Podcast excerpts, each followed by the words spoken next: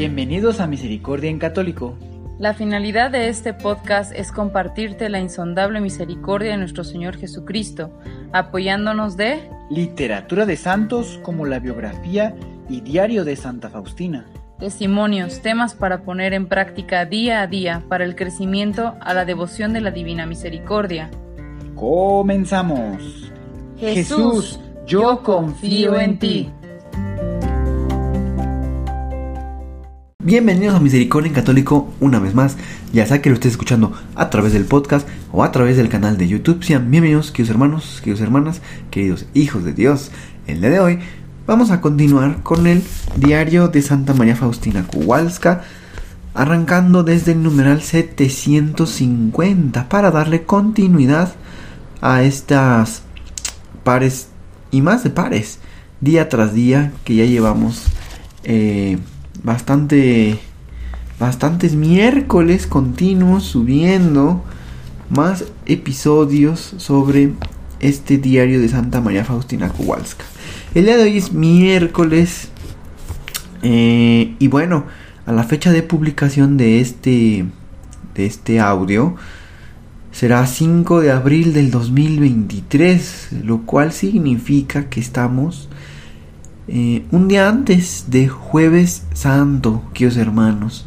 Lunes, martes y miércoles han sido días de preparación. Normalmente acostumbro los días lunes prepararme para el día jueves, es decir, estudiar un poco lo que va con, a, a llevarse a cabo el día jueves.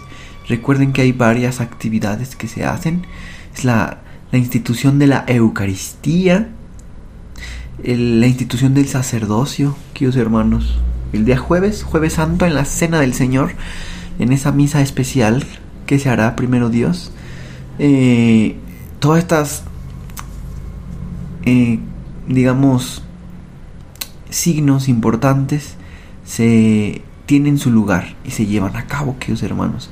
Tan importante la institución del sacerdocio, queridos hermanos. De esa manera, pues bueno, se ha instituido este se ha instituido esta, perdón, esta vocación. Y también se ha instituido un sacramento que es la la eh, la Eucaristía, ¿verdad? La Eucaristía, cuando nuestro Señor hace por primera vez la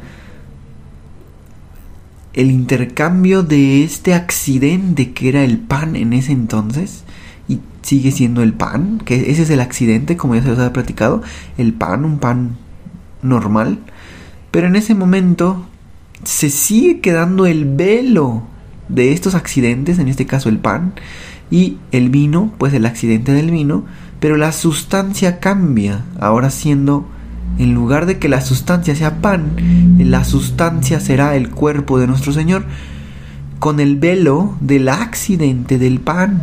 Y de igual manera en el vino dejará de ser la sustancia el vino, siendo ahora la sangre, con el velo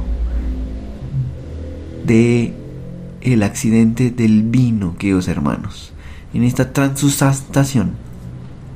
Pues bueno, y también recordemos que el jueves también eh, se muestran varios signos más como esa humildad, ya que nuestro Señor lavó los pies a sus discípulos, dando un signo de Jesús siendo Jesús, siendo Dios, se pone a servir a los demás. Ese es un, un mensaje que nos manda nuestro Señor, ¿verdad? Servir al prójimo hacerse menos y de esa manera encontraremos un gran lugar en el cielo para cada uno de nosotros, queridos hermanos. Y entonces, queridos hermanos, eso viene siendo lo que se estudia el lunes para el jueves. Después, el día martes, se estudia lo que el viernes sucede, ¿verdad? Que es la pasión de nuestro Señor. Primero con el Via Crucis, y bueno, posteriormente en la, en la noche, eh, la, eh, bueno, sí, se, realiza lo que viene siendo la, la pasión de nuestro Señor. y después se queda en vela o normalmente así acostumbro yo, se queda en vela nuestro Señor una vez terminada la ceremonia, se queda en vela hasta medianoche acompañando a nuestro Señor. Posteriormente, nuestro Señor ya no regresa ahí a donde se pone la reserva eucarística, se va a otro lugar, queda abierta la urna donde se ponen las eucaristías, se pone abierta. Es un signo de que nuestro Señor pues ya no se encuentra ahí en ese momento. Y pues bueno. Y luego el día miércoles, queridos hermanos, se estudia lo que viene siendo la eh, cena pascual, podríamos decirlo, o la, o la vigilia pascual. En este caso, para el día sábado. Pero durante las primeras horas del sábado, mientras hay luz, mientras está el sol, todo es silencio, todo es en un sentimiento de, de pues de que nuestro Señor ha sido crucificado, que ya no no se encuentra terrenalmente, ¿verdad? Así estuvo con los discípulos esos primeros tres días. ¿Y por qué les digo que durante mientras está el sol? Porque para entonces en los judíos, cuando el sol se metía, ya para ellos significaba un cambio de, de día. Entonces, aquí, cuando el sol ya se mete, ustedes podrán checar que las misas de ese día son hasta la noche. Precisamente persiguiendo este mismo signo, que ya no haya luz. Y bueno, ya viene la vigilia pascual, una, ceremonia con muchos signos diferentes. Recuerden que se enciende la luz con el cirio nuevo, ¿verdad? Todo, todos los ritos que va haciendo el sacerdote con el cirio pascual. Después, ese cirio pascual se introduce en, en, la pila bautismal. Y bueno, todos eh, y así se van siguiendo diferentes, diferentes ritos.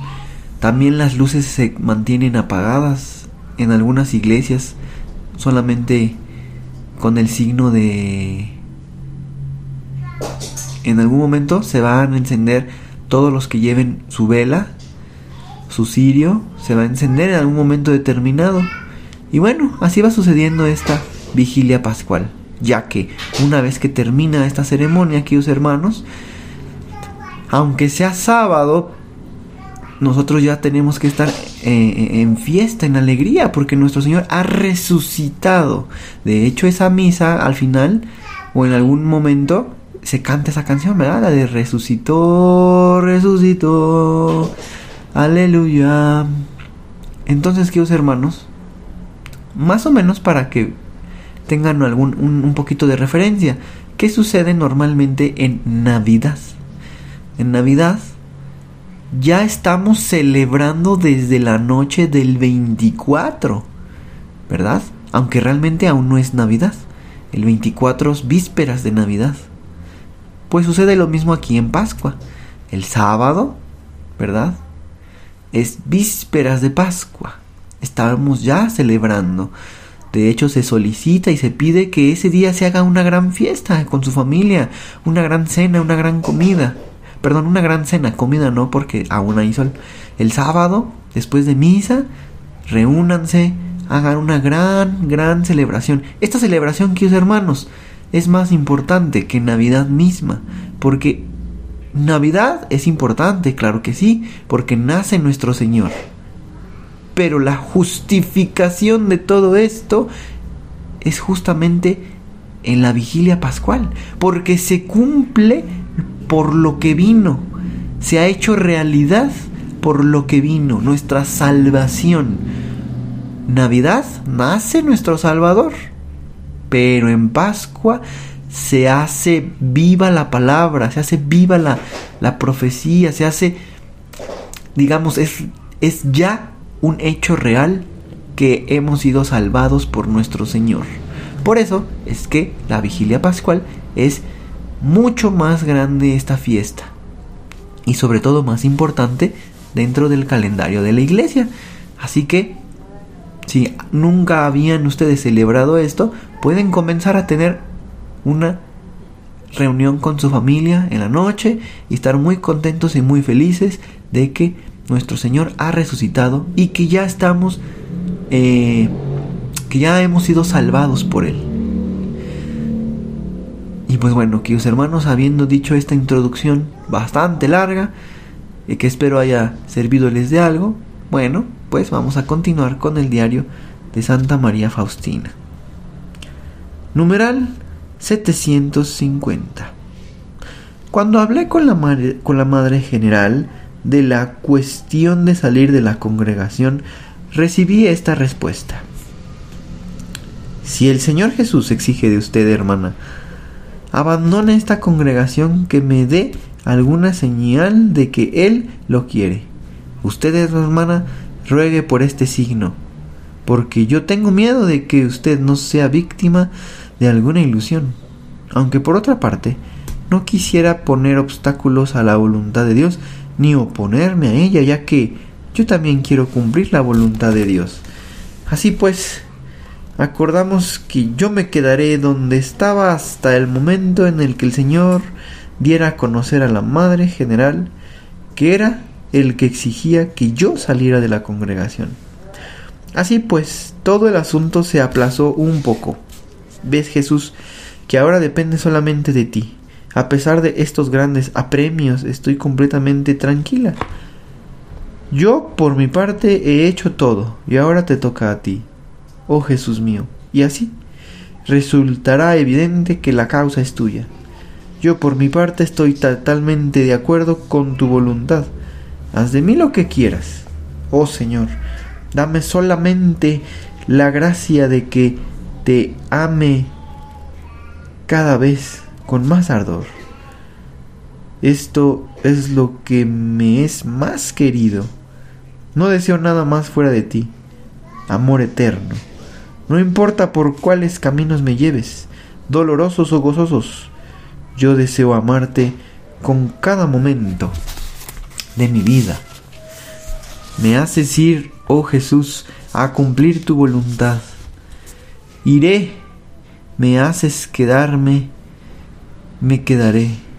No importa lo que sufra en uno u otro caso, oh Jesús mío, si voy, sé lo que debo sobrellevar y soportar. Lo acepto plenamente, consciente y con un acto de voluntad ya que he aceptado todo. No importa lo que está encerrado en este cáliz para mí, me basta saber que lo ha dado la mano amorosa de Dios. Si me haces volver de este camino y me ordenas quedarme, me quedaré a pesar de todas las urgencias interiores. Si las mantienes todavía en mi alma y me dejas en esta agonía interior, aunque sea hasta el fin de la vida, lo aceptó con plena conciencia de la voluntad y con amorosa sumisión a ti. Oh Jesús mío, si me quedo, me esconderé en tu misericordia. Dios mío, tan profundamente que ningún ojo podrá verme.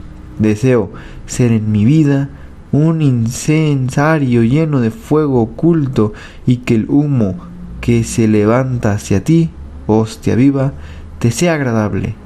Siento en mi propio corazón que cada pequeño sacrificio despierta un fuego de mi amor hacia ti, aunque de modo tan silencioso y escondido que nadie alcance a verlo.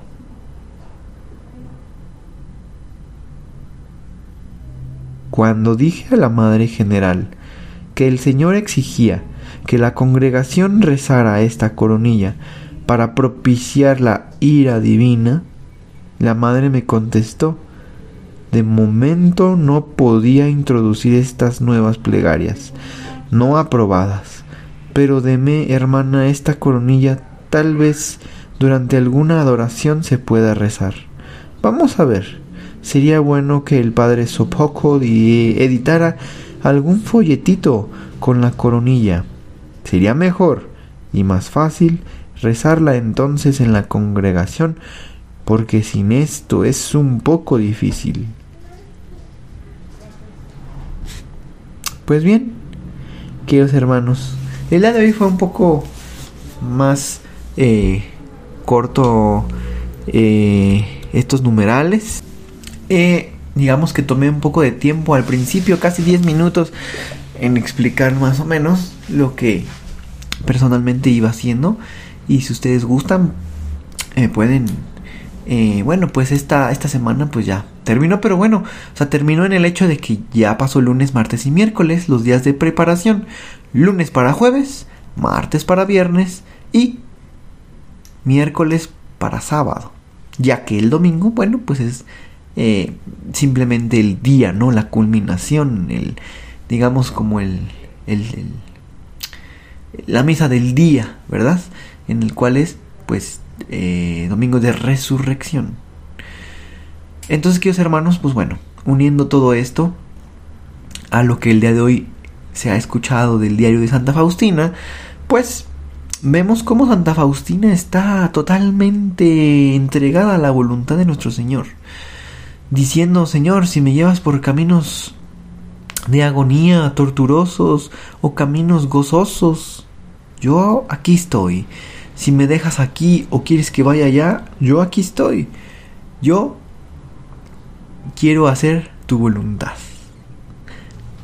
Y pues todo esto, señores, es todo esto, queridos hermanos, es una entrega total, un corazón totalmente entregado a nuestro Señor, en el cual eh, nuestro Señor constantemente hemos escuchado que menciona Santa Faustina que que descansa en su corazón muchas veces, que le gusta, ¿verdad?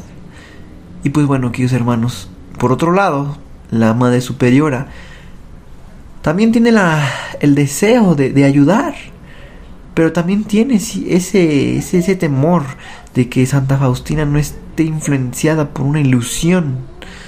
Entonces dice, yo aquí estoy, yo quiero también hacer la voluntad del Señor, no quiero estropearla, no quiero interponerme. Así que dejemos que nuestro Señor actúe, que nos dé esa señal, ¿verdad? Entonces ambas se quedan en esa parte y pues bueno, se empezaban a ver unos pequeños rayos, ¿verdad? En la cual, pues Santa Faustina dice que sería bueno hacer esa plegaria en la congregación. Y la Madre Superiora dice, bueno, puede ser un poco complicado ahorita orar esto sin que sea aprobado, pero en aquellos momentos de adoración se podría rezar. Necesitamos la ayuda del Padre Sopoco, que nos ayuda a hacer aquí un pequeño folletito para que sea más fácil hacer esta, estas plegarias, ¿verdad? Pues bueno, queridos hermanos, todo se va acomodando. Digamos que siempre hay que estar con ese corazón dispuesto. Y en esta Semana Santa, en la fecha de publicación de este, de este audio, eh, tengamos la actitud de acompañar. Acompañar a nuestro Señor Jesús. ¿Cómo? En los demás. Quizá muchas veces hay personas que nos piden un momento de, oye, acompáñame, necesito platicarte algo, necesito ayuda en esto. Y quizá muchas veces lo posponemos por nuestros propios asuntos o por alguna otra cosa. Pues que esta Semana Santa nos dejemos llevar y acompañemos a nuestro Señor Jesús en el prójimo, escuchando al prójimo, ayudándole en algo que nos ha pedido, a lo mejor necesita ayuda, pues de cualquier cosa, ¿verdad? Ayuda a arreglar algo o etcétera. La cosa es estar acompañando a nuestro Señor Jesús, pero lo vamos a acompañar en el prójimo porque en el prójimo vive nuestro Señor Jesús. Y así como María, queridos hermanos, acompañó a su hijo en su dolorosa pasión voluntariamente aceptada, tengamos esa actitud de María, acompañando a Jesús en cada momento, ahí a los pies de la cruz, hasta el final, hasta que fue puesto en sus brazos de María. Una vez que todo esto concluyó, María ahí se quedó, acompañando a Jesús hasta el último momento. Así que, hermanos, tengamos esta actitud de acompañar a los demás. Y bueno, como siempre, que Dios los bendiga. Hasta pronto. Si es la primera vez que escuchas nuestro podcast, te invitamos a que escuches el numeral 0,1,1, que habla sobre las temáticas que se desarrollan en este podcast y el lenguaje que hemos propuesto para identificar cada una de ellas, y así sea más fácil para ti escuchar las que más te agraden. Te dejamos el link del audio y la lista de las temáticas en la descripción que este audio tiene.